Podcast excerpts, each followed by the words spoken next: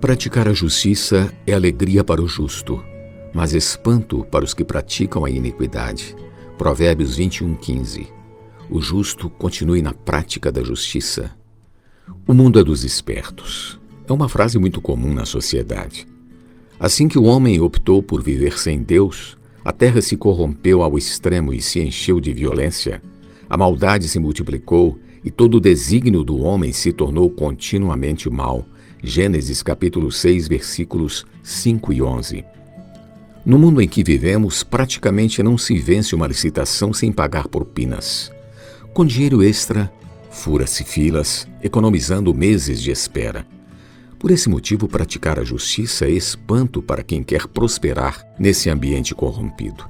E nós não somos melhores que os outros, pois a Bíblia fala que tais fostes alguns de vós, mas vós vos lavastes, mas fostes santificados, mas fostes justificados em o nome de Jesus Cristo e no Espírito do nosso Deus. 1 Coríntios 6,11.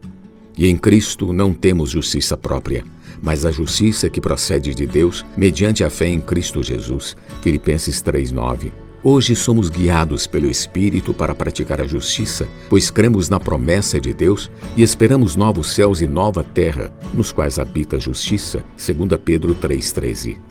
Assim, continue o injusto fazendo injustiça, continue o imundo ainda sendo imundo, o justo continue na prática da justiça e o santo continue a santificar-se. Apocalipse 22, 11.